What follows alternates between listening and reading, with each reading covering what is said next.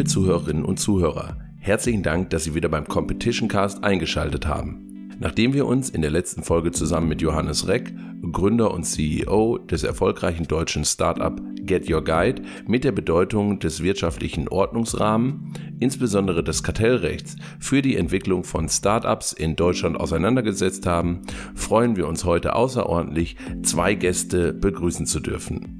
Zum einen begrüßen wir Philipp Heller, Wettbewerbsökonom und Senior Consultant in der Kartellrechtspraxis von NERA mit Sitz in Berlin. Philipp Heller berät Unternehmen in allen Aspekten der Wettbewerbsökonomie, insbesondere in den Bereichen Kartell, Schadensersatz und Fusionskontrolle. Zudem beschäftigt sich Herr Heller auch immer wieder mit sportökonomischen Fragen und veröffentlicht hierzu regelmäßig.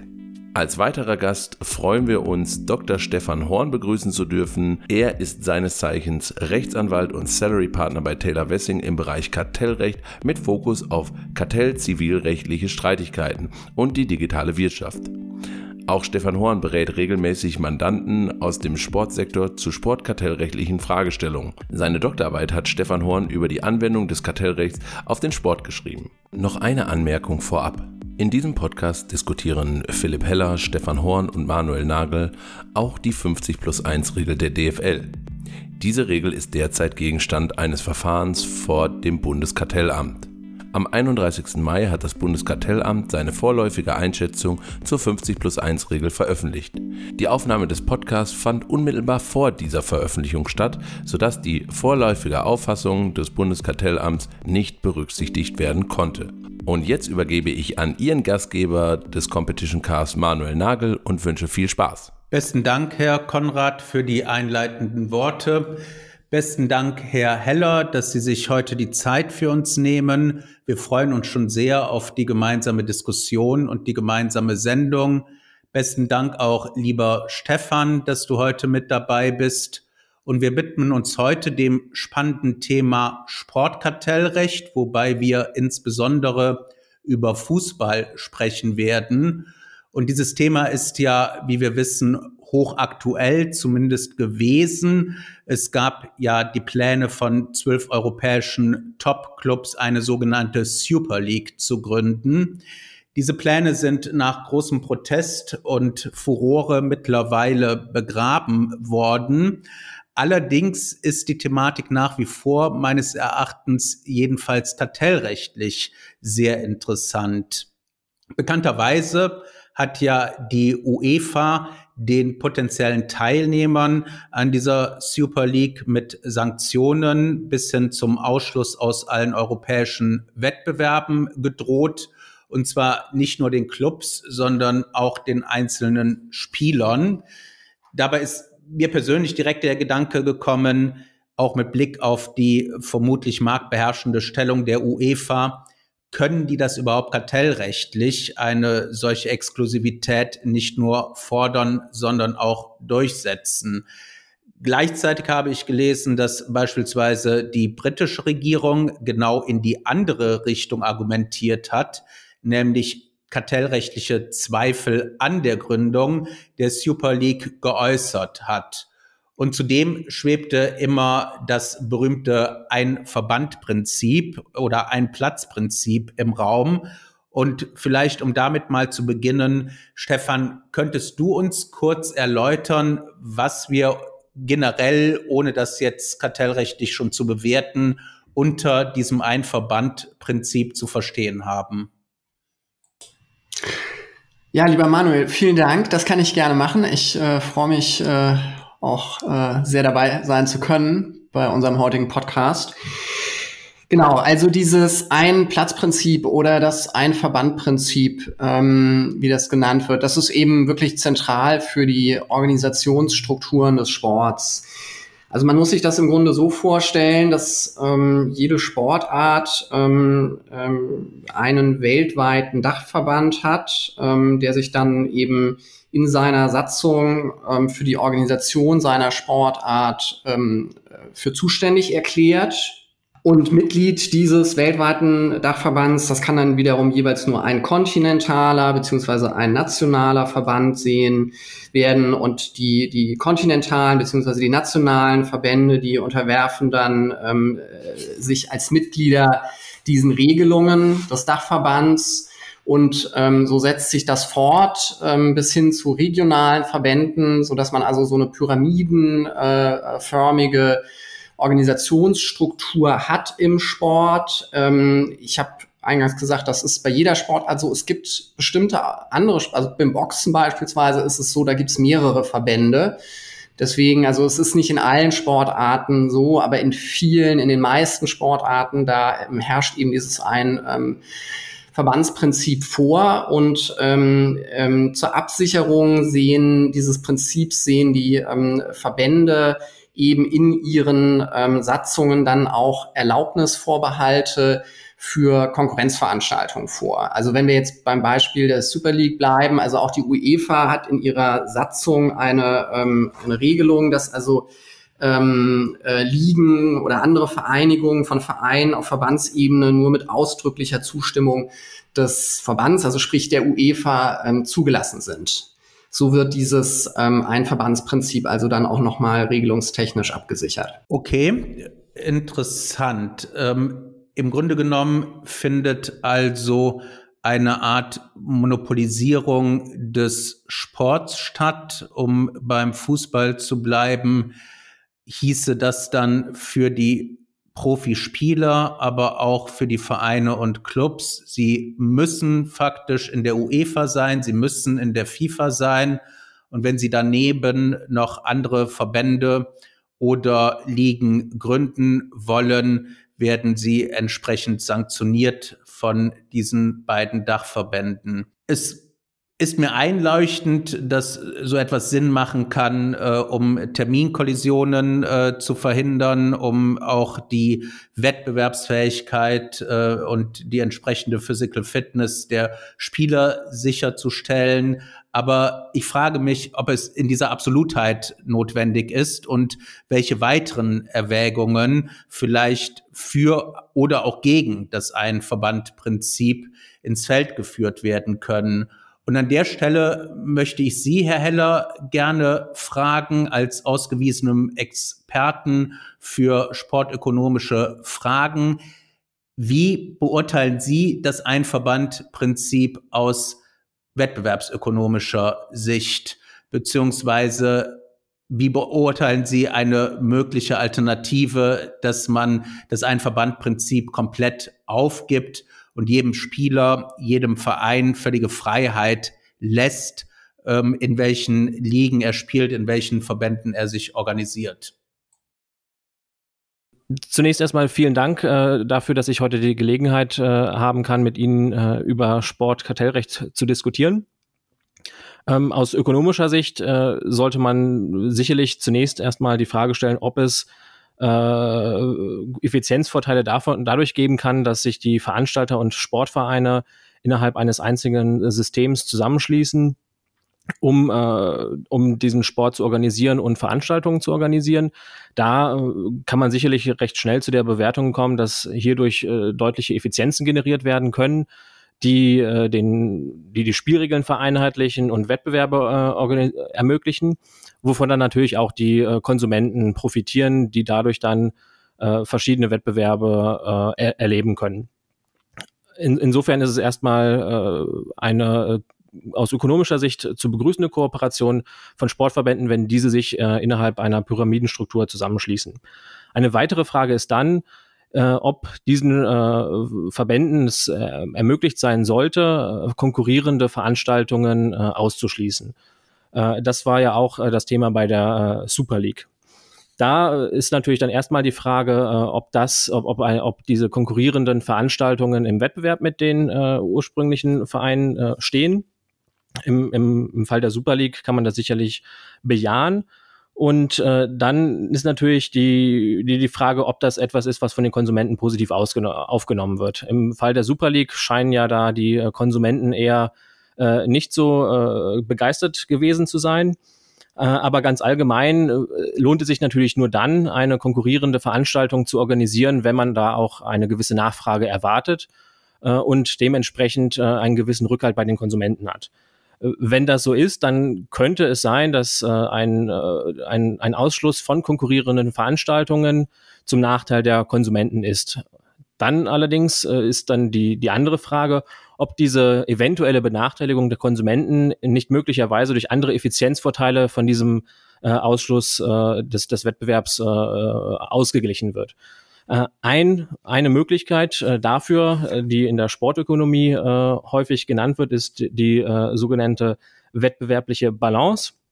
Das ist eine recht alte Theorie, die letztlich besagt, dass es für die Konsumenten dann besonders interessant ist, wenn bei Wettbewerben von, von, von vornherein nicht klar ist, wer, wer letztlich gewinnen wird. Also wenn, wenn man die, sich die Bundesliga anschauen würde, dann würde man wettbewerbliche Balance vermutlich dann erreichen, wenn äh, jedes äh, Team die gleiche Gewinnchance hat. Äh, und insofern kann es, es möglich sein, jetzt im, im, im Beispiel der, der Super League, dass wenn die teilnehmenden äh, Vereine durch die Super League besonders hohe Einnahmen erzielen können, die, die diese dann auch in den nationalen Wettbewerben verwenden können, dass dann dort die äh, wettbewerbliche Balance leidet. Ähm, das ist erstmal eine äh, denkbare Theorie, aber ob diese dann auch äh, wirklich hält, äh, müsste man dann natürlich anhand der konkreten Marktbedingungen nochmal genauer untersuchen. Okay, also ein Argument, dass man durch die finanziellen Vorteile, die man sich aus der Super League erhofft, keinen Wettbewerbsvorteil in den nationalen Ligen bekommen soll. Wobei ich ganz ehrlich sagen muss, also jedenfalls was den deutschen Meister anbelangt, scheint mir ja in den letzten Jahren nicht allzu viel Wettbewerb äh, in der Bundesliga zu herrschen und es scheint ja relativ vorhersehbar zu sein, wer das wird. Eine andere Überlegung, die ich auch hatte, wenn jeder jetzt nach Gutdünken seine eigene Liga gründen kann, führt das natürlich auch gegebenenfalls zu einer Zersplittung. Dann äh, bleibt Bayern in der Bundesliga und äh, Dortmund geht dann in die ähm, Megaliga und äh, der dritte Verein geht in die Ultraliga und so weiter und so fort. Vor dem Hintergrund ist das vielleicht auch ein Gedanke, dass äh, die Zuschauer ein Interesse daran haben, die jeweils besten nationalen, europäischen und auch weltweiten Vereine, die durch ein festes Regularium dann auch festgestellt werden und entsprechend aufsteigen können, in Konkurrenz zu sehen und zwar gemeinsam in einer Liga zu sehen und hier keine Zersplittung in Einzel- und Nischenligen zu haben. Wie kann man denn das aus ökonomischer Sicht vielleicht in die Bewertung mit einfließen lassen? Also vielleicht zunächst zur, zur Frage des, äh, der wettbewerblichen Balance aktuell. Das ist richtig, dass äh, zunächst äh, gar nicht klar ist, dass die aktuelle Situation von einer besonders hohen wettbewerblichen Balance gekennzeichnet ist. Es gab ja auch vor den äh, Vorschlägen zur Super League immer mal wieder Beschwerden, dass äh, eine wettbewerbliche Balance äh, überhaupt gar nicht gegeben sei äh, und äh, dass man mehr Regeln beispielsweise zum Financial Fair Play benötigen würde, damit mehr äh, wettbewerbliche Balance bestehen würde. Also es betrifft ja nicht nur die Bundesliga, sondern auch in Spanien, Frankreich und selbst in England äh, gibt es ja Tendenzen, dass nur bestimmte Teams eine realistische Chance darauf haben, Meister äh, zu werden. Insofern müsste man natürlich begründen können, warum die Super League das Ausmaß der wettbewerblichen Balance so weit weiter verschlechtert gegenüber der äh, aktuellen Situation, äh, dass es gerechtfertigt wäre, diese Super League äh, zu verhindern, indem man beispielsweise Spielern äh, verbietet, äh, parallel noch in einer nationalen Liga äh, teilzunehmen. Darüber hinaus ist es auch nicht so, dass das Konzept der wettbewerblichen Balance unumstritten ist. Wie Sie selber auch schon gesagt haben, ist es auch so, dass Konsumenten nicht nur ein Interesse daran haben können, dass die Spiele möglichst ausgeglichen sind, also dass äh, jedes Team die ungefähr gleiche Chancen hat, sondern es gibt auch darüber hinausgehend Präferenzen, möglichst die besten Spieler und die besten Vereine äh, spielen zu sehen. Das kann man sich vielleicht leicht vor Augen führen, wenn man sich überlegt, bei welchen Spielen die Stadien meistens re relativ voll sind. Das wird eher dann der Fall sein, wenn beispielsweise äh, die Bayern äh, im, im Stadion spielen, als wenn ein äh, weniger bekannter äh, Verein äh, spielt. So, so äh, es, es hier auch äh, gegenüber der äh, wettbewerblichen Balance noch andere äh, äh, mögliche Konsumentenpräferenzen gibt. Was die Zersplitterung der Ligen angeht, das ist natürlich eine interessante Frage, ob äh, eine solche Zersplitterung äh, von den Konsumenten besser aufgenommen wird als jetzt eine sehr zentrale Struktur. Äh, Im konkreten Fall der Super League scheint das jetzt aber erstmal weniger relevant zu sein, einfach weil es hier ja darum ging, zumindest den Plänen nach, ein Konkurrenzprodukt zur Champions League zu äh, entwerfen, was ja auch eine recht zentrale äh, Rolle gespielt hätte mit den vermeintlich besten Vereinen der jeweiligen äh, Länder.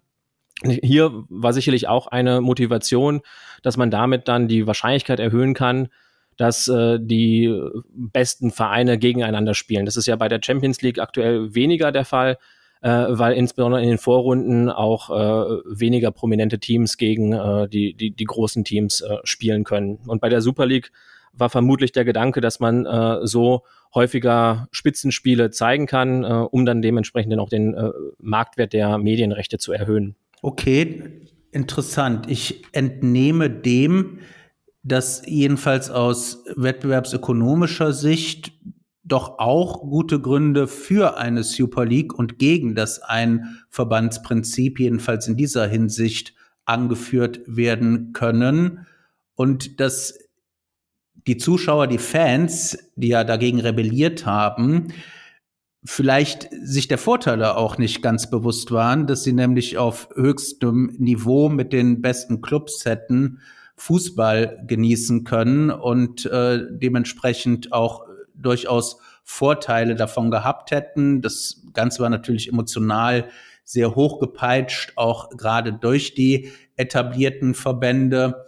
Aber nach meinem Eindruck scheint es nicht wirklich schwarz-weiß zu sein, jedenfalls aus wettbewerbsökonomischer Sicht, ob man in jedem Einzelfall dieses Ein-Verband-Prinzip mit Aspekten wie insbesondere Konsumentenwohlfahrt rechtfertigen kann oder ob nicht gegebenenfalls gerade Gesichtspunkte der Konsumentenwohlfahrt auch für eine zumindest teilweise Durchbrechung dieser doch recht weitgehenden Exklusivität angeführt werden können.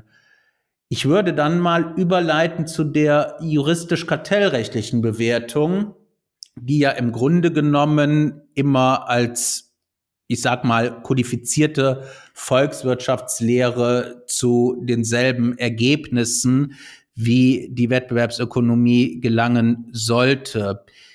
Lieber Stefan, wie würdest du das denn aus kartellrechtlicher Sicht beurteilen, dass ein Verbandprinzip insbesondere auch mit Blick auf mangelnde oder vorliegende Rechtfertigungsgründe, ähm, Effizienzen, Konsumentenwohlfahrt, sonstige sachliche Rechtfertigungen und so weiter und so fort. Und an welchen Maßstäben wäre es zu messen? Gilt hier das Missbrauchsverbot? Gilt nur in Anführungszeichen das Kartellverbot? Wie kann ich das rechtlich greifen? Ja, also es ist in der Tat schon mal die erste Frage, ob hier sozusagen die, die kartellrechtliche Würdigung, wie man das erwarten würde, sozusagen äh, kongruent ist mit der, der wettbewerbsökonomischen Bewertung, wie sie äh, Herr Heller gerade aufgezeigt hat. Ähm, da würde ich vielleicht mal ein Fragezeichen dahinter setzen. Also die, wenn man sich jetzt einfach mal nur so die Entscheidungspraxis ansieht von, von der EU-Kommission, von den Gerichten der EU, von deutschen Gerichten, vom ähm, anderen Wettbewerbsbehörden, also so die ganz klare Aussage, dass jetzt das Einverbandsprinzip per se kartellrechtswidrig ist, ähm, die findet sich nicht. Ähm, wenn man jetzt beispielsweise mal äh, sich ähm, die Entscheidung des, des Europäischen Gerichts erster Instanz ansieht, äh, aus dem Dezember 2020, also noch gar nicht so alt, die betraf ähm, das Ein-Verband-Prinzip beziehungsweise den gewissen Erlaubnisvorbehalt für Konkurrenzveranstaltungen beim internationalen Eisschnelllaufverband, dem, dem ISU. Und ähm, da war es also so, dass das Gericht erster Instanz da auch gesagt hat, ähm, es, es gibt durchaus ähm, ähm, legitime Ziele, ähm, die ein solches, ähm, ein Verbandsprinzip beziehungsweise Erlaubnisvorbehalte ähm, rechtfertigen können, beziehungsweise die Wettbewerbsbeschränkungen, die damit ähm, einhergehen, rechtfertigen können. Konkret wurde da vom Gericht erster Instanz die Integrität des Sports genannt. Beziehungsweise ähm, der Aspekt, dass also mit diesem, äh, mit diesem Erlaubnisvorbehalt, also ähm, der ähm, Gefahr einer Manipulation von Wettkämpfen und Sportlern durch Sportwetten begegnet werden könne. Also so, ich stelle mir das so vor, dass also dann sozusagen der, der Verband, der Platzhirsch prüft, ob das ein ordnungsgemäßes, eine ordnungsgemäße Konkurrenzveranstaltung ist. Ähm, das hat das Gericht erster Instanz akzeptiert und auch gesagt, ähm, dieses legitime Ziel, das berücksichtigen wir bei der Bewertung nach dem Kartellverbot. Und ähm, äh, es ist, diese Wettbewerbsbeschränkungen sind auch durchaus ähm, erforderlich, um dieses Ziel zu erreichen.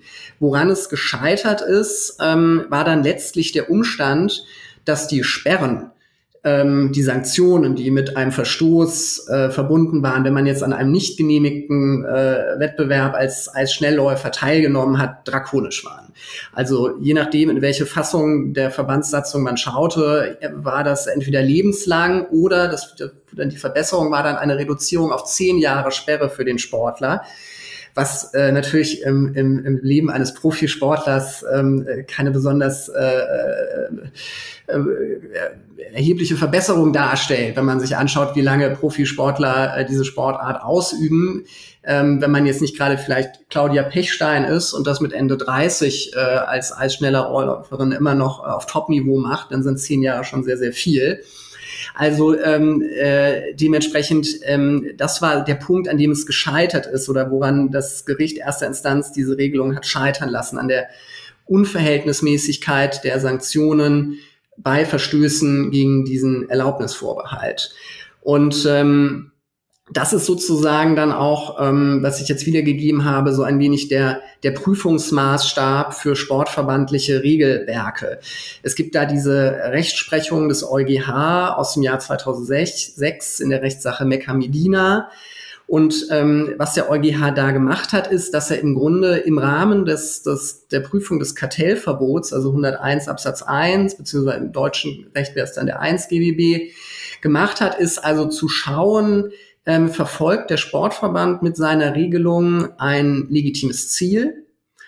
Und ähm, ist es so, dass diese Wettbewerbsbeschränkung, die dadurch ähm, erzeugt wird, mit diesem, mit der Zielverfolgung unmittelbar verbunden ist und ist diese ähm, Ziel, dieses Ziel, steht das, ist das noch verhältnismäßig im Hinblick auf die damit einhergehende Wettbewerbsbeschränkung.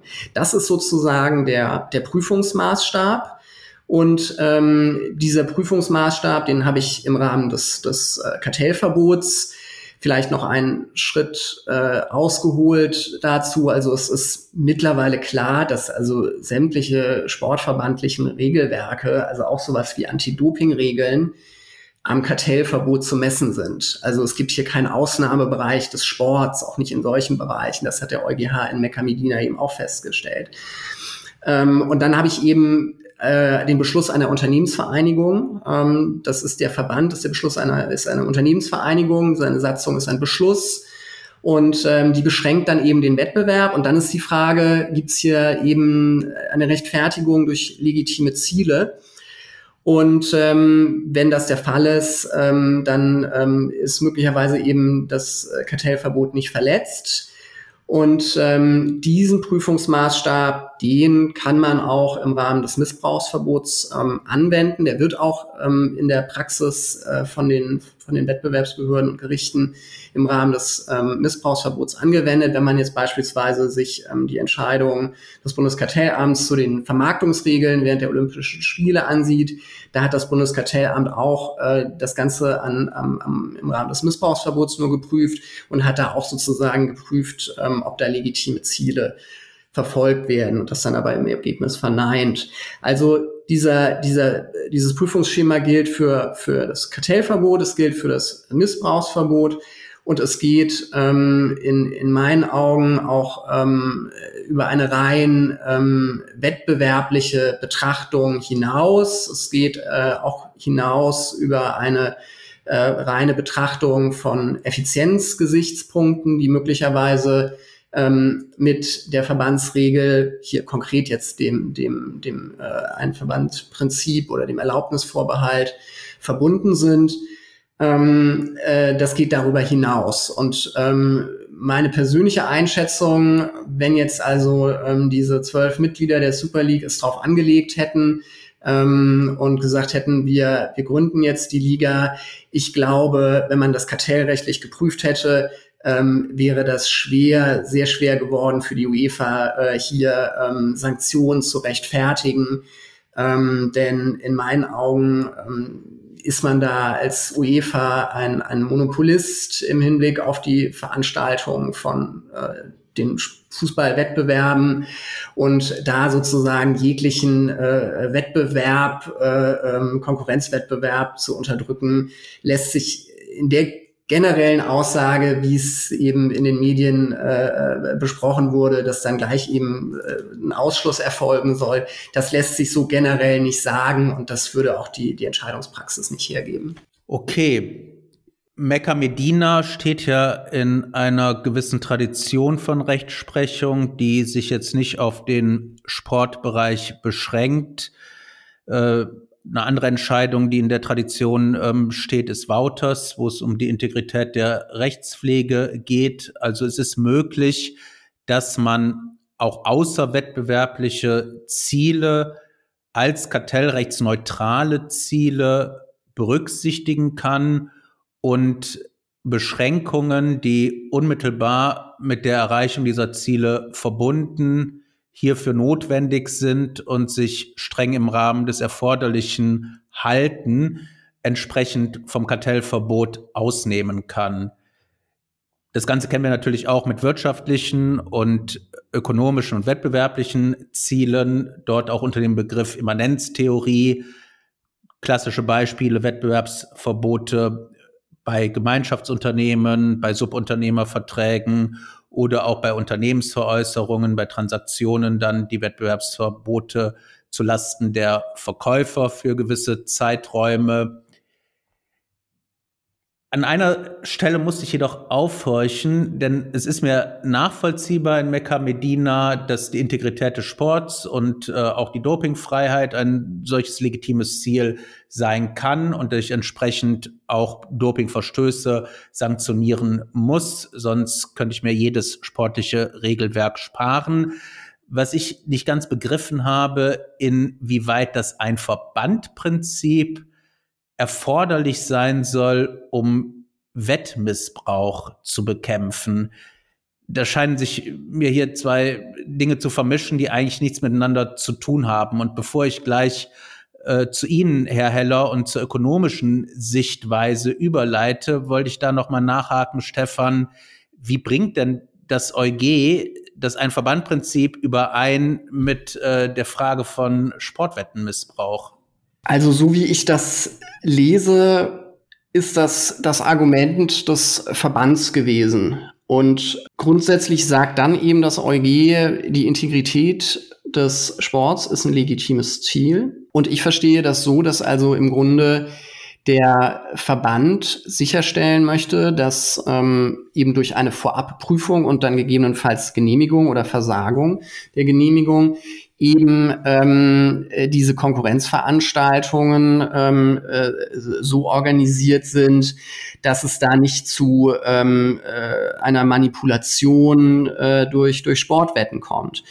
Ich glaube aber, wenn man sich das mal bisschen näher ansieht, diese wenigen Randnummern, die das EuG zu dieser Frage ähm, geschrieben hat, dass das auch nicht wirklich der Schwerpunkt ähm, seiner Prüfung war, weil es einfach offensichtlich ist, dass die Sanktionen nicht mehr verhältnismäßig waren, so dass ich glaube, ähm, wäre es darauf angekommen, ähm, hätte sich das Gericht vielleicht auch noch mal etwas vertiefter ähm, mit der Frage auseinandersetzen müssen, inwiefern denn ähm, das Einverbandsprinzip für diese Ziele äh, erforderlich ist oder für die Zielverfolgung erforderlich ist. Ja, macht Sinn. Also dann war es im Ergebnis nach meinem Verständnis nicht wirklich entscheidungserheblich, denn dort die Brücke zu schlagen scheint doch zumindest auf dem ersten Blick nicht unbedingt äh, einzuleuchten diese ganze Geschichte mit Wouters, äh, Mecca Medina, Immanenztheorie und so weiter und so fort ist natürlich eine sehr juristische Denke, dass man verschiedene rechtspolitische Ziele miteinander abwägt, eine Art Verhältnismäßigkeitsgrundsatz ähm, anlegt und so diese verschiedenen Ziele, die ja wie beispielsweise auch der Sport ähm, auch Ziele, Politiken der Europäischen Union sind. Äh, da will ich an der Stelle nochmal den Artikel 165 AUV in Erinnerung rufen, diese Querschnittsklausel, dass man die Besonderheiten des Sports auch bei der Rechtsdurchsetzung anderer Politiken der Union zu berücksichtigen hat, ähm, miteinander dann in Einklang bringt. Das Ganze oder die Herangehensweise der Ökonomen, Herr Heller, ist ja eine andere. Ähm, da geht es nicht um diese diese Harmonisierung der verschiedenen rechtspolitischen und juristischen Zielsetzungen, sondern Sie haben da nach meinem Verständnis ja eine eher effizienzbasierte Herangehensweise. Sie gucken sich die Gesamteffizienzen für die Wirtschaft an. Sie legen wahrscheinlich ein besonderes äh, Augenmerk auf die Konsumentenwohlfahrt und die Effizienzen, die dann tatsächlich unmittelbar oder mittelbar auch den Abnehmern und Verbrauchern zugutekommen. Inwieweit beißt sich dieses juristische ähm, Konzept der Immanenztheorie vielleicht mit einer effizienzbasierten Herangehensweise? Oder inwieweit sagen Sie, dass im Ergebnis das gar keinen Unterschied macht, weil die Dinge, die die Juristen dann als kartellrechtsneutrale Hauptzwecke berücksichtigen, tatsächlich auch Effizienzen zugunsten der Verbraucher darstellen können, die der Jurist dann wahrscheinlich eher im Rahmen der Freistellung des Artikel 101 Absatz 3 AIUV oder Paragraph 2 GWB prüfen würde. Genau, also ich glaube, insgesamt äh, würde auch eine äh, ökonomische äh, Bewertung verschiedener äh, Regeln, die jetzt außer wettbewerbliche Ziele verfolgen, vermutlich zu einem recht ähnlichen er Ergebnis kommen.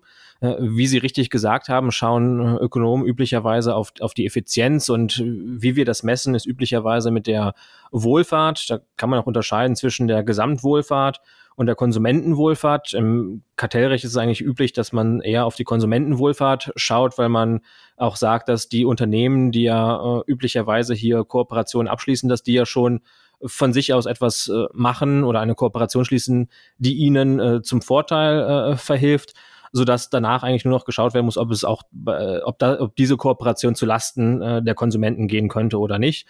Und deswegen wird häufig auf, den, auf die Konsumentenwohlfahrt äh, geschaut.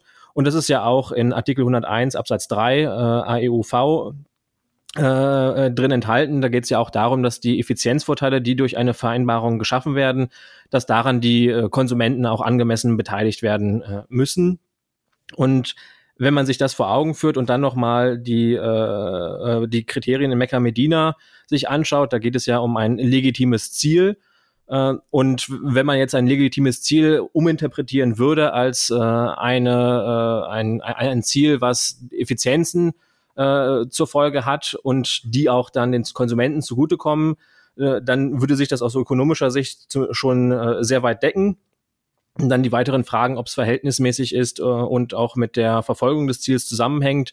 Das würde man dann auch äh, bei der Bewertung äh, nach Artikel 101.3 äh, sich gleich mit anschauen. Und wenn man jetzt ein konkretes Beispiel nimmt, beispielsweise Do Dopingregeln, dann könnte man natürlich eine sehr auf den Wettbewerb konzentrierte Sicht einnehmen und sagen, ah, Doping ermöglicht es ja den äh, Teilnehmern in einem Wettbewerb bessere Leistungen äh, abzurufen und äh, insofern den, den Wettbewerb zu intensivieren.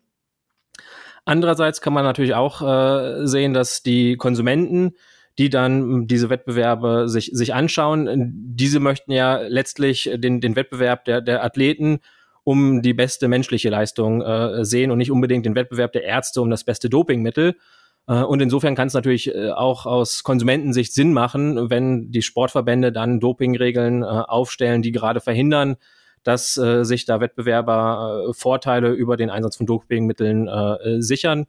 Und das wäre dann natürlich auch zum Vorteil der Konsumenten, die dann davon ausgehen können, dass die Wettbewerbe, die sie sich anschauen, äh, sauber sind und dass da kein Doping keine Rolle spielt.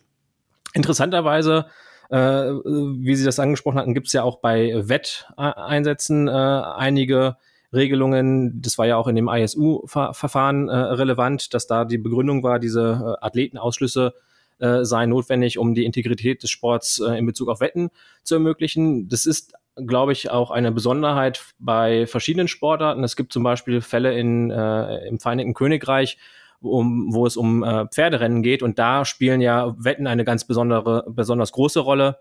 Äh, und äh, da war es eher so, dass die äh, Verbände äh, selbst schon Regeln hatten, wie auf Pferderennen gesetzt oder gewettet werden kann äh, so dass sich da auch äh, die äh, Bewertung der äh, verschiedenen Regeln je nach Sportart unterscheiden können. Also in einem Sport mag es äh, üblich sein, dass man auf das Ergebnis wettet. In anderen Sportarten ist es vielleicht weniger äh, üblich, so dass man da äh, als Verband auch eher äh, Maßnahmen gegen äh, un unternehmen kann. Vielleicht mal eine ketzerische Frage an der Stelle.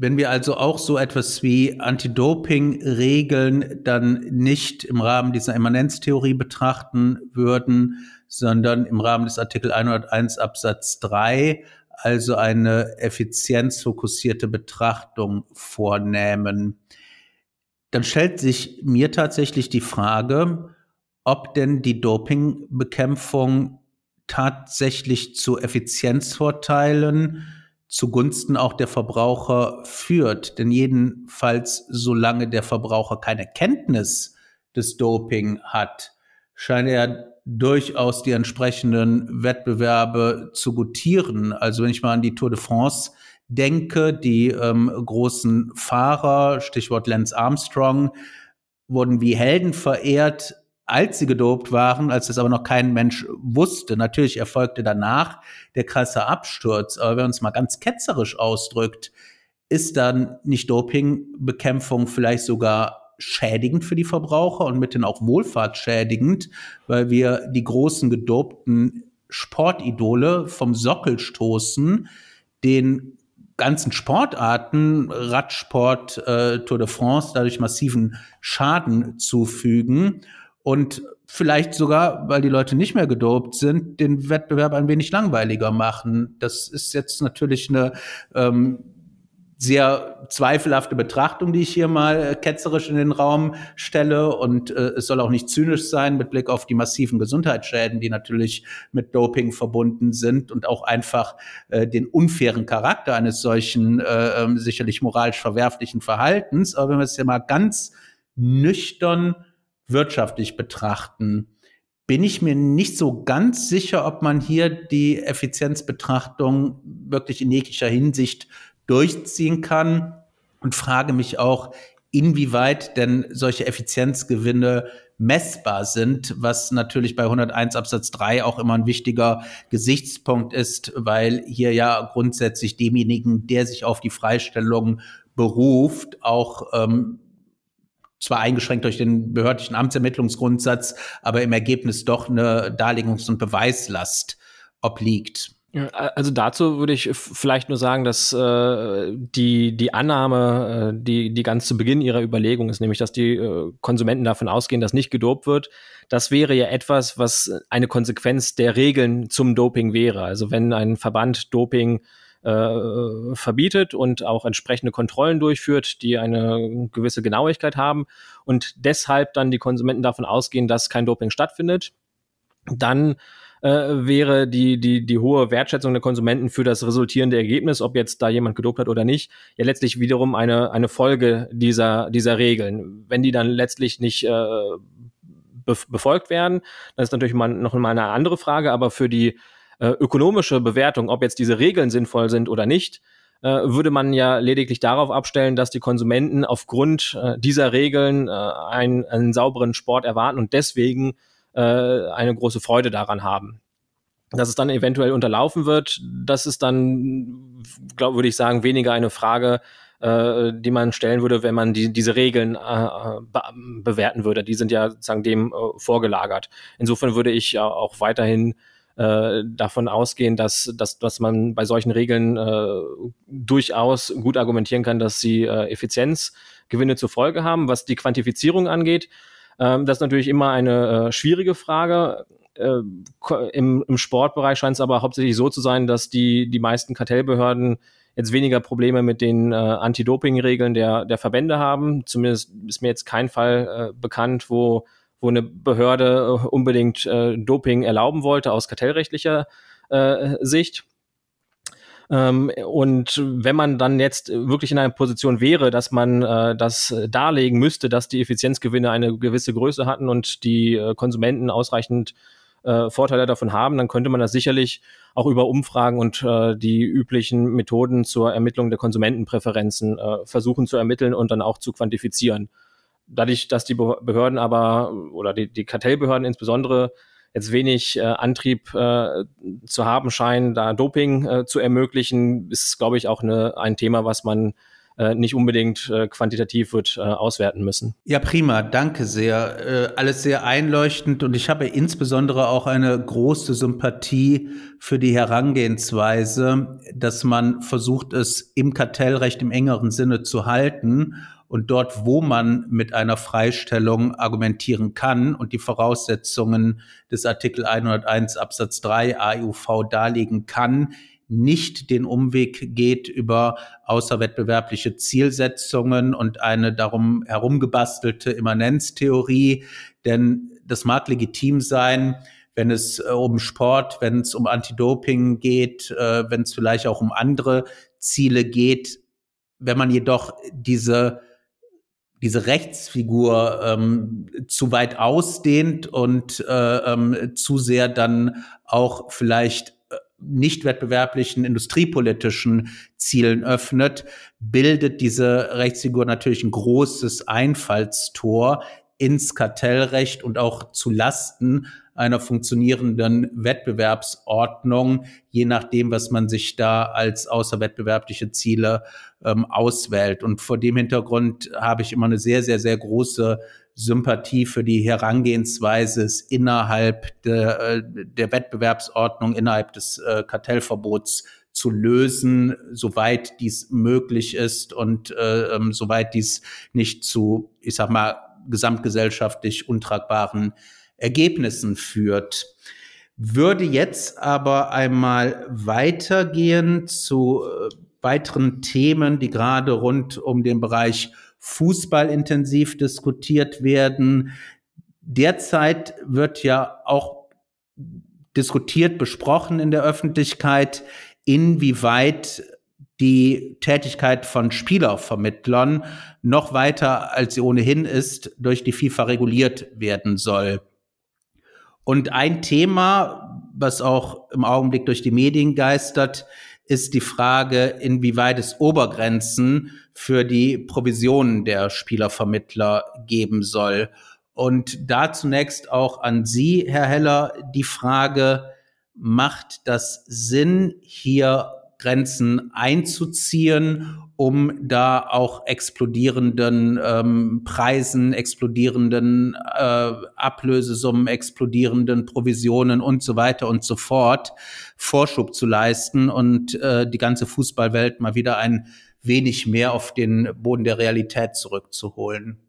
Also zunächst äh, würde ich sagen, dass äh, wenn es um die äh, Gebühren für Spielervermittler geht, äh, man sich ja erst anschauen müsste, was, was ist es überhaupt für ein Markt, auf dem diese äh, aktiv sind.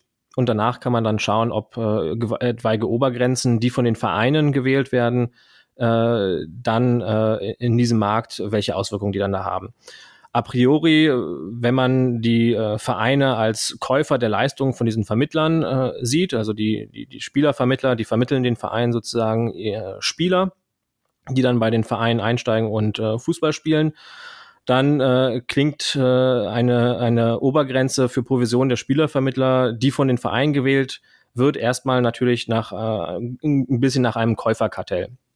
Das heißt, im Gegensatz zu einem klassischen Kartell, wo jetzt die äh, Verkäufer sich zusammentun und ihre Preise äh, absprechen, würden das in diesem Fall die, die Einkäufer tun. Das ist ökonomisch äh, oftmals weniger äh, bedenklich als ein Verkäuferkartell, äh, weil wenn man äh, seine Inputs etwas günstiger einkauft, dann könnte man auch seinen eigenen Kunden günstigere Preise bieten und somit dann auch möglicherweise zum Konsumentenvorteil beitragen. Äh, in, insofern äh, ist es beim Käuferkartell äh, oftmals schwieriger zu bewerten, ob, was jetzt die genaue ökonomische äh, Konsequenzen davon sind. Im, Im Markt für Spielervermittler ist, glaube ich, noch ein anderes Thema, dass nicht unbedingt die Vereine den Spielervermittler aussehen, sondern die Spieler selber.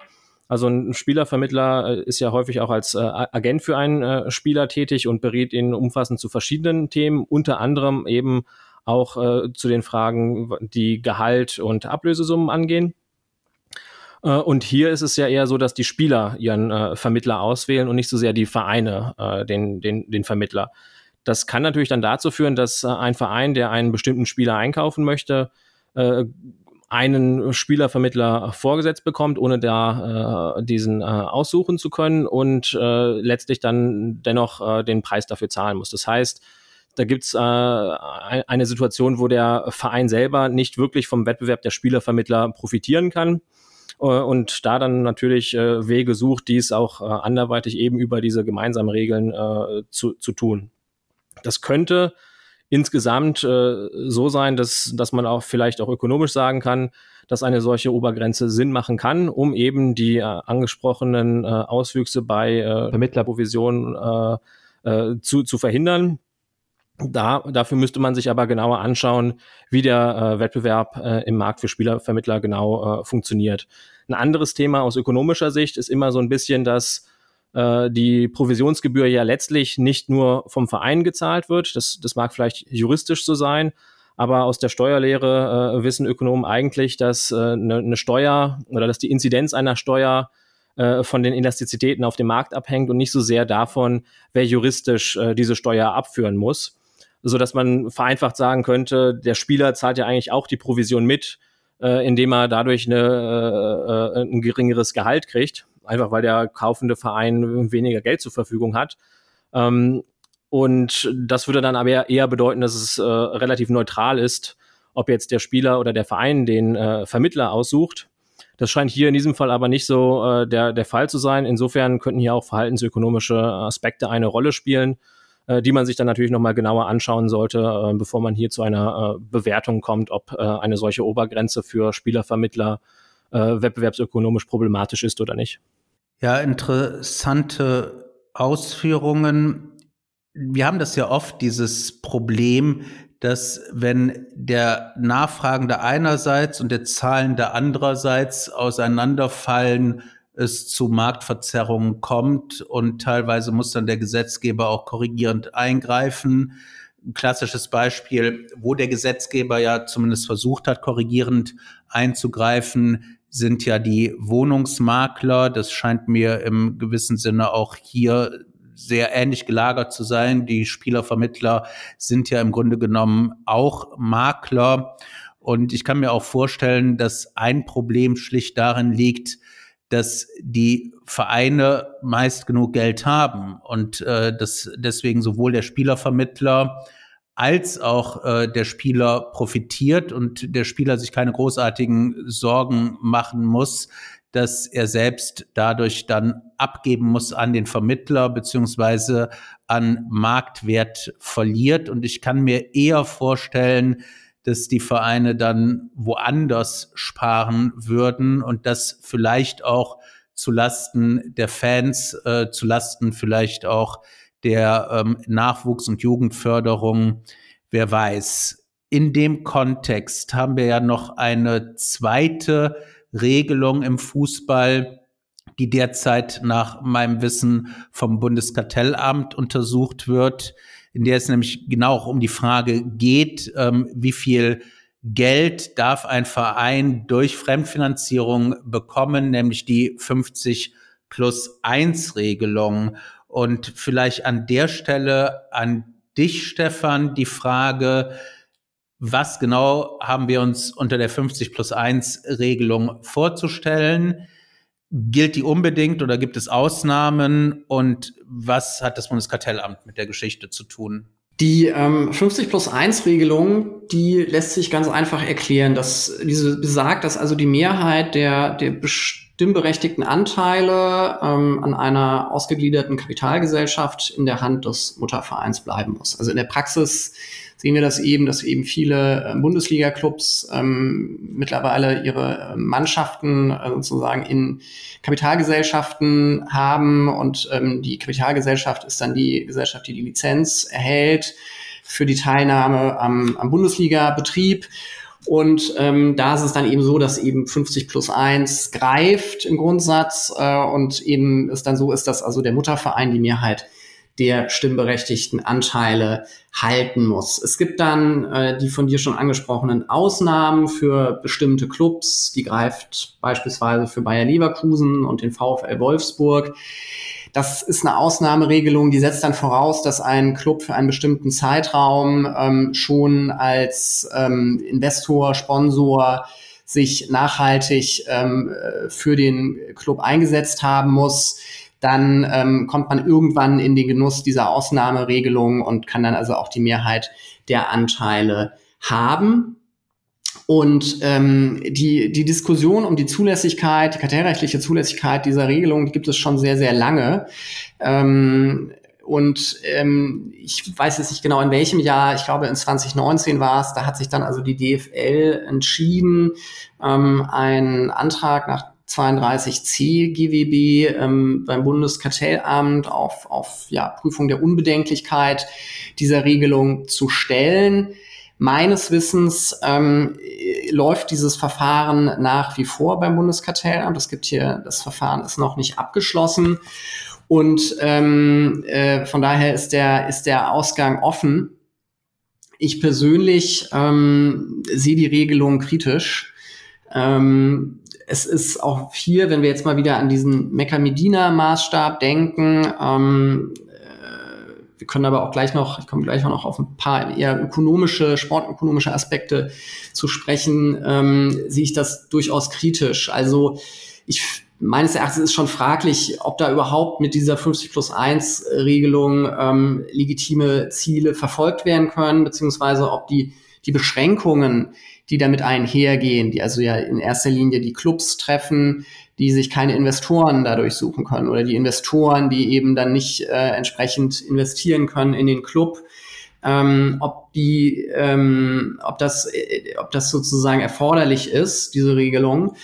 Ähm, die Argumente des Verbands, das ist dann immer so Erhalt äh, der Funktionsfähigkeit der Liga, Eindämmung der Kommerzialisierung. Das ist aus meiner Sicht nicht besonders ähm, überzeugend, auch wenn man eben in, in andere Ligen, in anderen Ländern, wie beispielsweise England, Spanien, Italien oder Frankreich äh, schaut. Ähm, da sieht man ja auch, dass äh, diese, diese Systeme, diese Ligen äh, gut funktionieren, ohne dass es eben diese Beschränkung durch 50 plus 1 gibt. Ähm, ein eher ähm, ökonomisches Argument, ähm, das ist die von, von ähm, Herrn Heller auch schon angesprochene ähm, wettbewerbliche Balance oder Englisch Competitive Balance, ähm, also die wettbewerbliche Ausgeglichenheit der Liga, ja, wird die jetzt durch 50 plus 1 ähm, ähm, äh, gestärkt, ja, dadurch, dass ich es verhindere, dass also reiche äh, Investoren äh, von äh, aus der Ferne kommen und ähm, Geld ausschütten und ähm, äh, dann also dafür sorgen, dass äh, hier eine Unwucht entsteht, ähm, was die wettbewerbliche Ausgeglichenheit der Liga anlangt, da würde ich auch mal ein großes Fragezeichen dahinter setzen. Also Manuel, du hast ja schon angesprochen, ich glaube, Bayern München ist jetzt zum neunten Mal in Folge deutscher Meister geworden.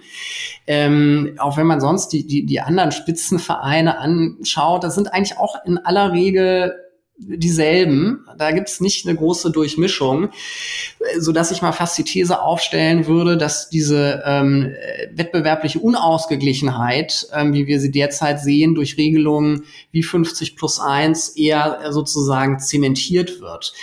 Äh, in dem Zusammenhang der einzige Verein, der es in, den, in der jüngeren Vergangenheit geschafft hat, mal so ein bisschen diese Vormachtstellung da von wenigen Clubs vorne in der Liga zu durchbrechen, das ist Rasenballsport Leipzig, ähm, ein Verein, der so strukturiert ist, ähm, dass er eben nur ganz, ganz wenige Mitglieder hat, die alle sehr äh, nahe dem Unternehmen äh, Red Bull stehen sollen weswegen man auch sagt, dieser Verein umgehe die 50 plus 1 Regel.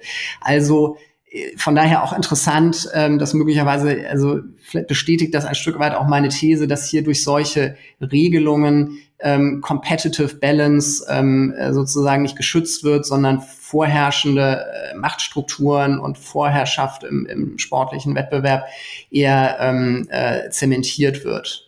Okay, also RB Leipzig steht nicht für Red Bull Leipzig, entnehme ich dem. Äh, ist schon Natürlich richtig. nicht. Ähm, Leipzig, Hoffenheim, äh, das sind offensichtlich Vereine, die gerade durch ähm, Finanzspritzen von ähm, erfolgreichen Unternehmen und Hoffenheim-Unternehmern es geschafft haben, ein bisschen frischen Wind in die Liga zu bringen und ähm, vielleicht äh, den Thron, das Podest der Bayern ein bisschen äh, ins äh, äh, Wackeln zu versetzen. Wie würden Sie das denn sehen, ähm, Herr ähm, Heller? Also ich glaube, aus äh, ökonomischer Sicht äh, kann man äh, der Bewertung von Herrn Horn sicherlich auch in, in, in Teilen zustimmen. Also wenn man jetzt an eine normale Industrie denken würde, also sagen wir ein Stahlhersteller oder Automobilhersteller, die sich gegenseitig verpflichten würden, äh, dass sie sich bei der Finanzierung äh, insgesamt zurückhalten, indem sie wenig äh, Fremdkapital aufnehmen, was dann eventuell dazu führt, dass sie, dass sie eben kein neues äh, Stahlwerk bauen oder keine neue Autofabrik bauen. Dann wäre das natürlich schon sehr äh, problematisch, weil hierdurch äh, natürlich dann die, die Produktionsmenge stark äh, eingeschränkt werden könnte. Äh, so dass sich dann aus ökonomischer Sicht eher die Frage stellt, welche Besonderheiten gibt es im Sport und insbesondere im Fußball, die diese 50 plus 1 Regel rechtfertigen könnten. Ähm, da gibt es einerseits die angesprochene äh, wettbewerbliche Balance, äh, dass man sagt, okay, wenn zu viel äh, Geld in die, in die Liga fließt, dann könnte es sein, dass einzelne Team, Teams zu dominant werden und dann die wettbewerbliche Balance gefährden. Wie aber auch schon angesprochen, kann es natürlich genauso sein, dass mit dem Einstieg von Finanz Finanzinvestoren ehemals äh, weniger starke Vereine nun äh, besser in der Lage sind, äh, im Wettbewerb teilzunehmen, wie RB Leipzig. Äh, und äh, somit zu einer höheren wettbewerblichen Balance äh, beitragen. Insofern würde die 50 plus 1 Regel hier eher zu einer niedrigeren wettbewerblichen Balance beitragen.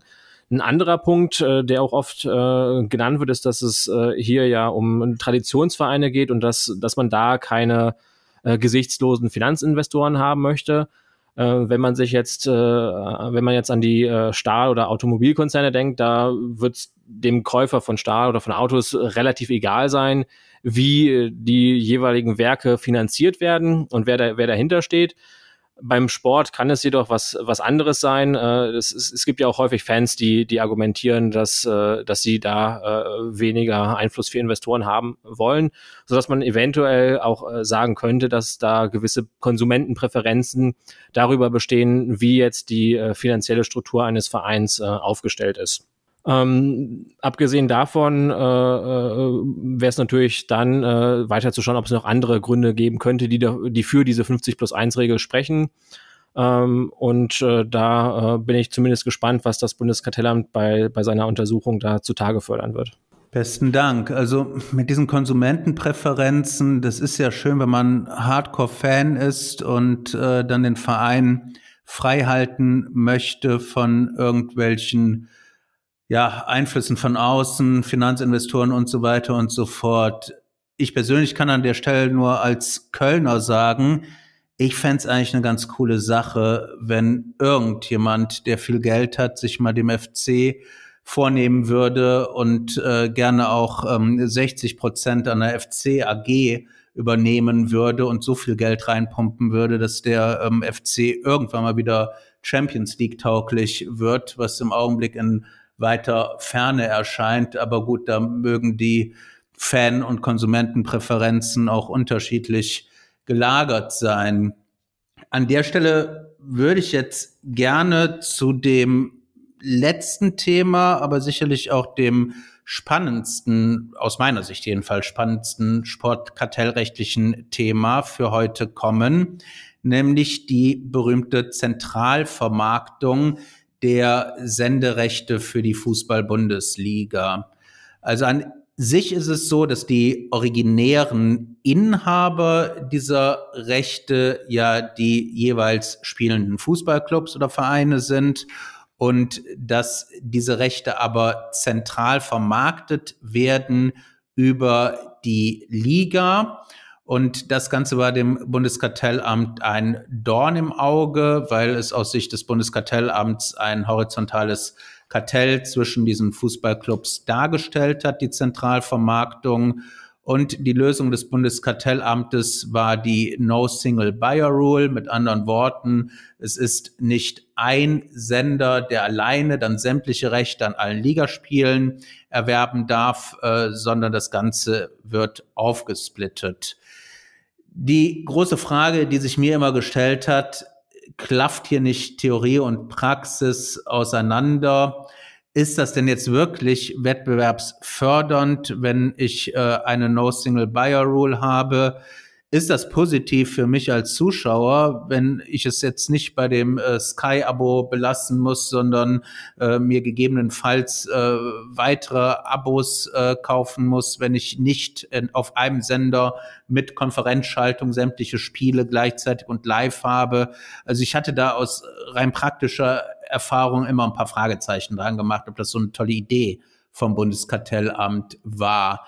Jetzt haben Sie, Herr Heller, einen sehr spannenden und bemerkenswerten Aufsatz in der NZK dazu veröffentlicht und diese Entscheidungspraxis des Amtes als wettbewerbliches Eigentor bezeichnet. Und nach meinem Dafürhalten haben Sie gezeigt, nein, Theorie und Praxis klaffen nicht auseinander. Nur das Bundeskartellamt folgt schlicht und ergreifend der falschen Theorie. Und wenn man es richtig anwenden würde, das Kartellrecht, beziehungsweise wenn man es wettbewerbsökonomisch richtig betrachten würde, dann hätten wir hier wahrscheinlich gar kein kartellrechtliches Thema. Und das fand ich wirklich sehr faszinierend, was Sie da geschrieben haben und ähm, sehr einleuchtend auch. Und würde Sie an der Stelle bitten, das vielleicht mal kurz für unsere Zuhörer zu erläutern. Ja, sehr gerne. Das äh, mache ich äh, mit Vergnügen und es freut mich natürlich auch, dass wir zumindest einen äh, Leser haben, der den Artikel äh, dann gut aufgenommen hat. Also der, der Ausgangspunkt äh, ist vielleicht nicht, nicht so sehr die äh, Entscheidung des Bundeskartellamts, sondern eine davor ergangene Entscheidung der Europäischen Kommission, aus der dieses Alleinerwerbsverbot stammt und die aus, aus meiner Sicht letztlich ähnliche Probleme hat wie die äh, Entscheidungspraxis des Bundeskartellamts. Und um das äh, kurz zu äh, erläutern, äh, glaube ich, macht es Sinn, wenn wir mit der Marktabgrenzung anfangen. Und die, die Marktabgrenzung des Bundeskartellamts ist, dass es da einen einheitlichen Markt für die Medienrechte von Spielen äh, von Vereinen der ersten und zweiten Bundesliga an ganzjährig stattfindenden Wettbewerben gibt. Das heißt, äh, im, im konkreten Fall wäre das natürlich die Spiele der ersten und zweiten Bundesliga, dann die Spiele im DFB-Pokal und dann auch die äh, Spiele der Champions League mit äh, Teilnehmen, äh, teilnehmenden Vereinen aus, äh, aus der Bundesliga. Ähm, und das ist sozusagen der äh, re sachlich relevante Markt. Und äh, das ist die Basis für die äh, Entscheidung. Unser Artikel setzt jetzt da an, äh, dass wir uns äh, dieser Frage der Marktabgrenzung noch mal ein bisschen näher widmen und äh, diese auch in, in, in Frage stellen. Im Rahmen der Marktabgrenzung äh, des Bundeskartellamts gibt es beispielsweise auch die Frage, ob äh, jetzt andere Medieninhalte wie beispielsweise Fernsehserien oder äh, Spielfilme oder auch andere Sportveranstaltungen im Wettbewerb zu Spielen, zu Fußballspielen stehen. Da wurde aber gesagt, dass diese ja nicht zeitgleich stattfinden äh, und deswegen auch gar nicht im Wettbewerb äh, zu den äh, Fußballspielen äh, stattfinden können. Da gibt es natürlich noch eine Reihe anderer Argumente, aber das war eins der Argumente. Und äh, da bin zumindest ich stutzig geworden, äh, weil ja nicht alle Fußballspiele der Bundesliga äh, zeitgleich stattfinden, sondern es gibt ja mehrere Spieltage und auch bei einem Spieltag finden die Fußballspiele nicht alle zur gleichen Zeit ab äh, sodass man dieses Argument ja eigentlich auch auf äh, die Marktabgrenzung für hier anwenden könnte. Und äh, wenn man das jetzt äh, machen möchte, dann äh, verwenden Ökonomen dafür üblicherweise einen sogenannten hypothetischen Monopolisten oder SNP-Test. SNP steht dabei für Small Significant Non-Transitory Increase in Price. Also mit anderen Worten, ein kleiner, signifikanter, aber nicht transitorischer, also nicht kurzfristiger äh, Preisanstieg. Und die Frage, die man da beantwortet, ist, ob ein solcher Preisanstieg für einen hypothetischen Monopolisten auf einem Kandidatenmarkt profitabel ist. Wenn man diese Frage bejahen würde, also das, ein Monopolist würde die Preise gerne um fünf Prozent erhöhen und hätte damit einen höheren Profit, dann würde man sagen, das ist ein Markt, der äh, kartellrechtlich äh, sachlich relevant ist. Äh, wenn, wenn das nicht profitabel ist, dann würde man den Markt äh, erweitern, äh, bis man einen Markt gefunden hat, der äh, halt kartellrechtlich äh, äh, relevant ist. Wenn man das jetzt auf den vorliegenden Fall anwenden möchte, dann steht man vor der Schwierigkeit, dass man grundsätzlich sehr wenige Daten hat. Es gibt zum Beispiel keine Daten zu Preisen für Medienrechte für einzelne Fußballspiele, äh, sodass wir in dem Artikel rein äh, theoretisch vorgegangen sind. Und die, die Frage, die wir uns gestellt haben, wenn man jetzt ein Verein ist, der ein Medienrecht für ein Spiel hat. Also sagen wir, die äh, FC Bayern hat das äh, Recht für das Spiel gegen Dortmund, die das äh, an einem bestimmten Wochenende stattfindet. Würde der äh, Eigner dieses äh, Medienrechts seine Preise um fünf Prozent gegenüber dem wettbewerblichen Preis anheben wollen. Und diese Frage wollten wir äh, zumindest theoretisch beantworten. Die erste Problematik daran ist natürlich, dass wir dafür ja zunächst wissen müssten, was der wettbewerbliche Preis ist. Den können wir natürlich nicht beobachten, weil es äh, keinen Wettbewerb in diesem Markt äh, bislang äh, hat geben können und auch nicht geben wird, weil es eben immer nur einen Anbieter dieser, dieses Medienrechts geben wird, nämlich den äh, FC Bayern. Äh, deswegen haben wir uns überlegt, wenn es zwei Anbieter auf diesem Markt geben würde oder noch mehr Anbieter, dann würden wir zumindest erwarten, dass der Preis für dieses Medienrecht äh, relativ niedrig sein äh, dürfte. Die, das, das Medienrecht ist äh, für ein konkretes Spiel ist ein homogenes Produkt. Also solange man mehrere Anbieter dafür hat, können beide das äh, anbieten und auch in einer Menge unbegrenzt. Also jeder Eigner dieses äh, Rechts kann das so vielen äh, anderen Käufern geben, wie er möchte, sodass wir sagen würden, der wettbewerbliche Preis für Medienrechte wäre sehr, sehr niedrig äh, und dementsprechend wäre auch eine Preiserhöhung um, sagen wir, fünf Prozent äh, vermutlich äh, profitabel. Zumindest würden wir jetzt nicht erwarten, dass äh, wenn wir ein Spiel, beispielsweise Bayern gegen Dortmund haben, dass äh, ein potenzieller Käufer dann sagen würde, nein, äh, der, der Preis, die, die, die 5% Preiserhöhung ist mir zu hoch. Ich kaufe mir stattdessen die Medienrechte für das Spiel Arminia Bielefeld gegen den ersten FC Köln äh, an einem ganz anderen Wochenende. Also das fanden wir äh, wenig plausibel, so dass wir sagen würden, dass äh, einzelne Spiele hier der sachlich relevante Markt sein sollten.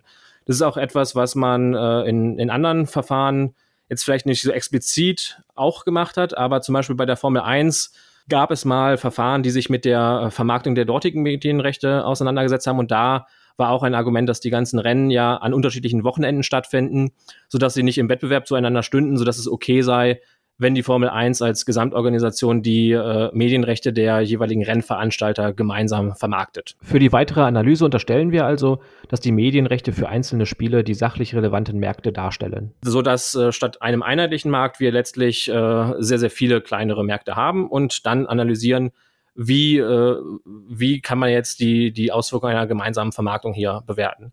Und da ist dann der Ausgangspunkt, dass äh, die ganzen Vereine, die ja hier im, im Rahmen der DFL kooperieren, indem sie ihre Medienmerk äh, Medienrechte gemeinsam vermarkten, die stehen zunächst ja gar nicht im Wettbewerb zueinander.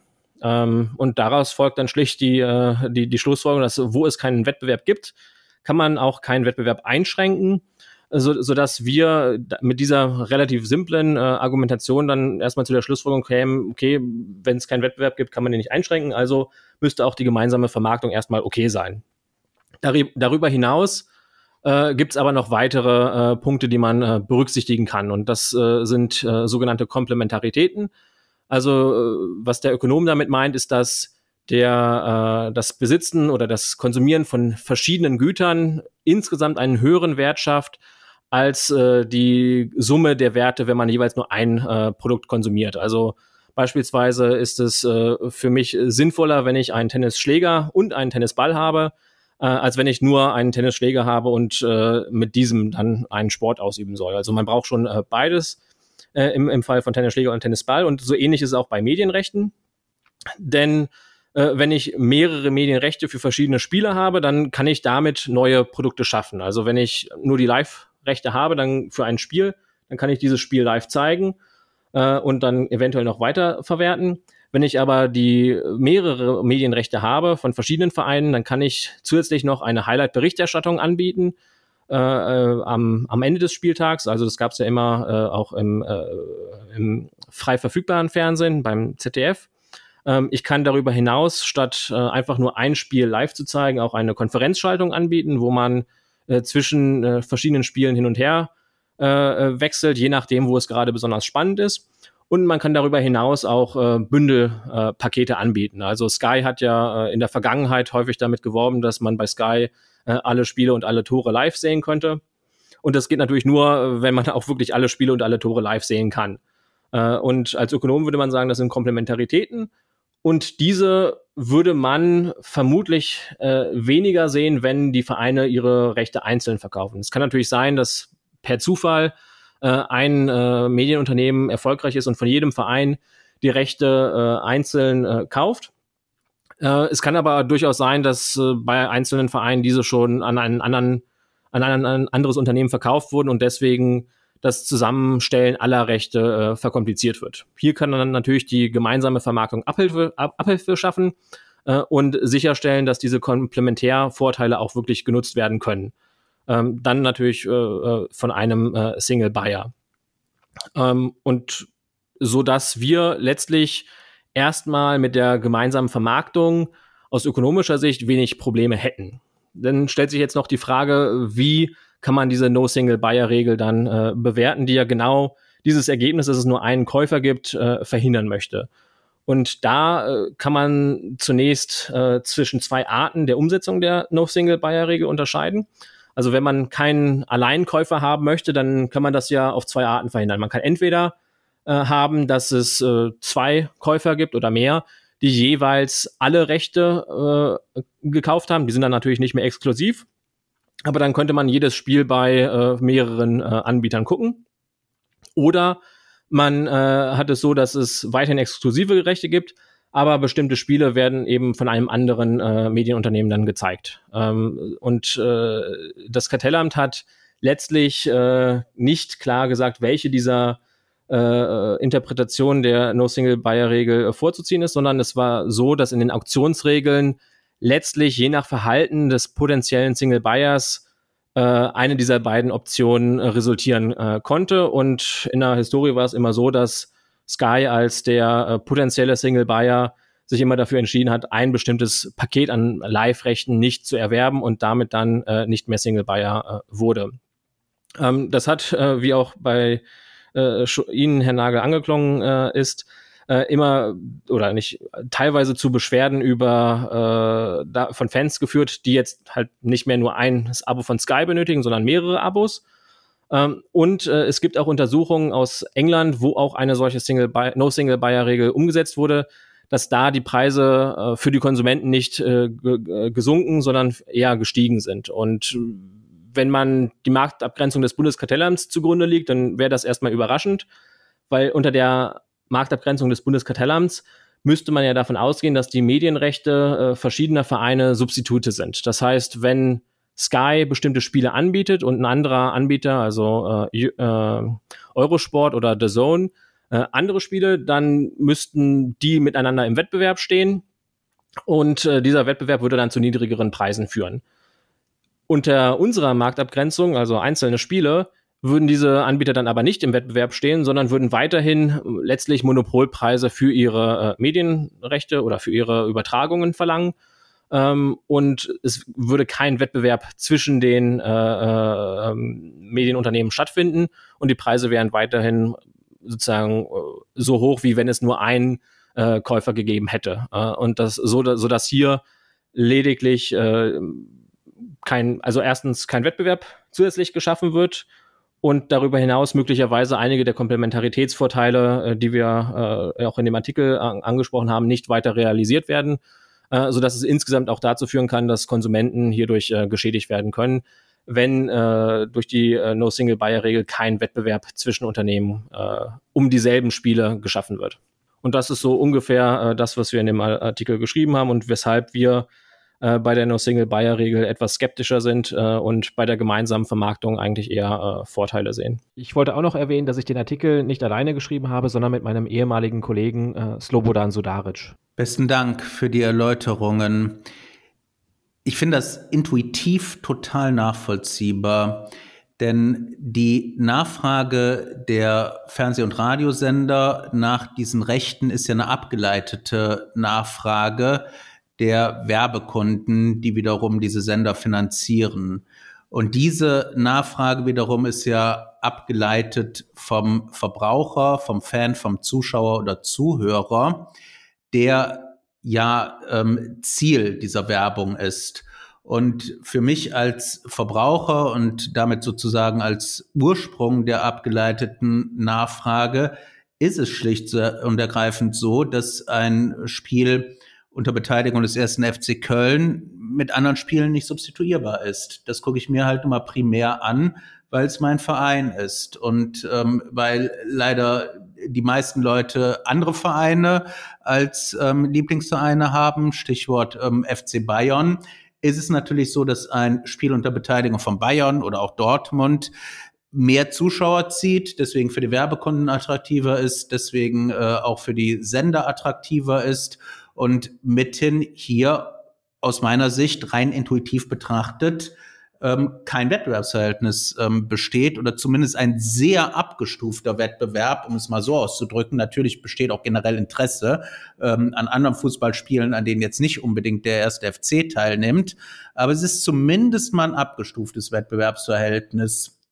Ähm, die andere intuitive Betrachtung sagt mir, dass das Gesamtpaket Liga, selbst wenn man alle Fußballvereine bei der Vermarktung der Rechte als Wettbewerber betrachten würde, ein eigenes Produkt ist. Und äh, dass dieses Gesamtpaket dann auch gemeinsam vermarktet werden kann nach dem sogenannten Arbeitsgemeinschaftsgedanken. Das sind wie ähm, äh, Werbegemeinschaften von Radiosendern, äh, die nur begrenzte Regionen abdecken und äh, dann entweder die Einzelvermarktung der Werbeblöcke für ihre Region nur haben oder dann aber sich auch zusammenschließen um halt ähm, ein äh, gemeinsames Werbeprodukt über eine größere Fläche hin anbieten zu können und dort dann auch kartellrechtlich zulässige Arbeitsgemeinschaften eingehen, ähnlich bei lokalen Abonnementzeitungen und so weiter und so fort.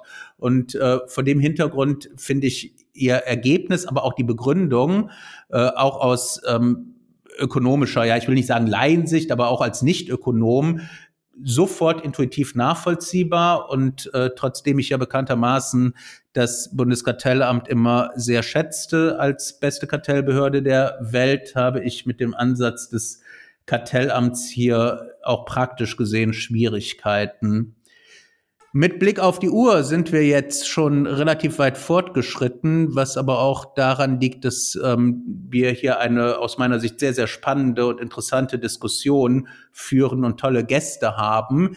Ich würde jetzt aber trotzdem zum Schluss kommen und ähm, um ein kurzes Wrap-up bitten. Und äh, die Betonung liegt jetzt auf äh, kurz. Dürfte ich dich, äh, Stefan, bitten, anzufangen? Sehr gern. Also ich fand es auch total schön und spannend und sehr anregend, auch was, was Sie, Herr Heller, gesagt haben. Ähm, ich glaube, der kurze Wrap-up ähm, bei mir muss beinhalten, dass das Kartellrecht eben auch im Sport oder für den Sportsektor ein ganz wichtiger Gesetzesrahmen ist. Egal, ob das jetzt um Sportregeln geht, wie Anti-Doping, oder eher um die Vermarktung von äh, Sport. Ähm, das Kartellrecht muss da ähm, eine wichtige Rolle spielen. Ähm, das gibt da keinen Ausnahmebereich in irgendeiner Form, dass der Sport da was anderes ist und die Akteure des Sportsektors sich da nicht an Kartellrecht und äh, halten müssten und dass da Wettbewerb keine Rolle spielt. Deswegen ich glaube, das ist wichtig, dass man das einfach ähm, auch im, im, bei, den, bei den Akteuren des Sportsektors so, so äh, einsieht und akzeptiert, ähm, dass da das Wettbewerbsprinzip auch Anwendung findet. Und ähm, ich glaube, und das hat ja auch, das haben ja auch immer mal wieder die Verfahren von Wettbewerbsbehörden in der Vergangenheit gezeigt, dass wenn also dann auch ähm, Akteure des Sports dann gesagt haben, wir wehren uns da das und nehmen da sozusagen das scharfe Schwert des Kartellrechts in die Hand, dass das äh, durchaus auch von Erfolg gekrönt ähm, sein kann. Und ähm, das wäre sozusagen mein Wrap-up für heute. Prima, herzlichen Dank. Herr Heller, darf ich Sie um einen kurzen Wrap-up bitten? Ja, also ich würde mich äh, natürlich sehr gerne der Einschätzung von Herrn Horn anschließen, dass, äh, dass äh, der Sport äh, viele äh, interessante äh, Fragestellungen bietet die allerdings dann auch äh, im Rahmen des üblichen Kartellrechts und der äh, wettbewerbsökonomischen Methoden äh, adressiert werden können. Äh, dabei sollten natürlich dann auch die jeweiligen Besonderheiten des Sports äh, Berücksichtigung finden, sei es jetzt äh, die Präferenzen der Fans äh, zu ihren äh, Vereinen äh, und äh, den Übertragungen, aber auch wie äh, die Liga insges insgesamt äh, organisiert ist, äh, so dass hier auch äh, Spielraum besteht für Kooperationen von äh, im Wettbewerb zueinander stehenden Vereinen. Äh, und in, da bin ich dann auch gespannt, äh, wie das Bundeskartellamt mit den äh, aktuell noch äh, anstehenden Verfahren äh, umgehen wird und auch wie äh, die Superliga äh, äh, kartellrechtlich dann bewertet wird. Da gibt's ja, glaube ich, noch in Spanien einige äh, rechtliche Themen, die jetzt auch an ein europäisches Gericht äh, weitergeleitet wurden.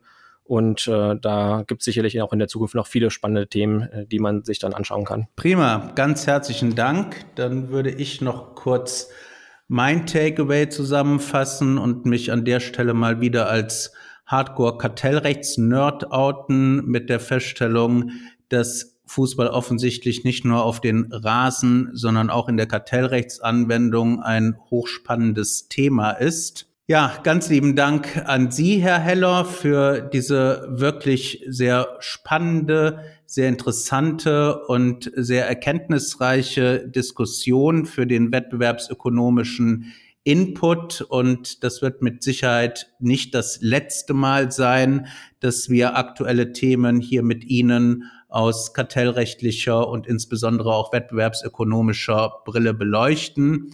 Lieber Stefan, auch an dich ganz herzlichen Dank für das Beisteuern der, des juristischen Blickwinkels äh, und äh, der sportkartellrechtlichen Expertise. Und insbesondere möchte ich mich bei unseren Zuhörerinnen und Zuhörern dafür bedanken, dass sie wieder dabei waren. Und ich würde mich sehr freuen, wenn Sie auch bei unserer nächsten Folge wieder einschalten werden. Besten Dank und Tschüss.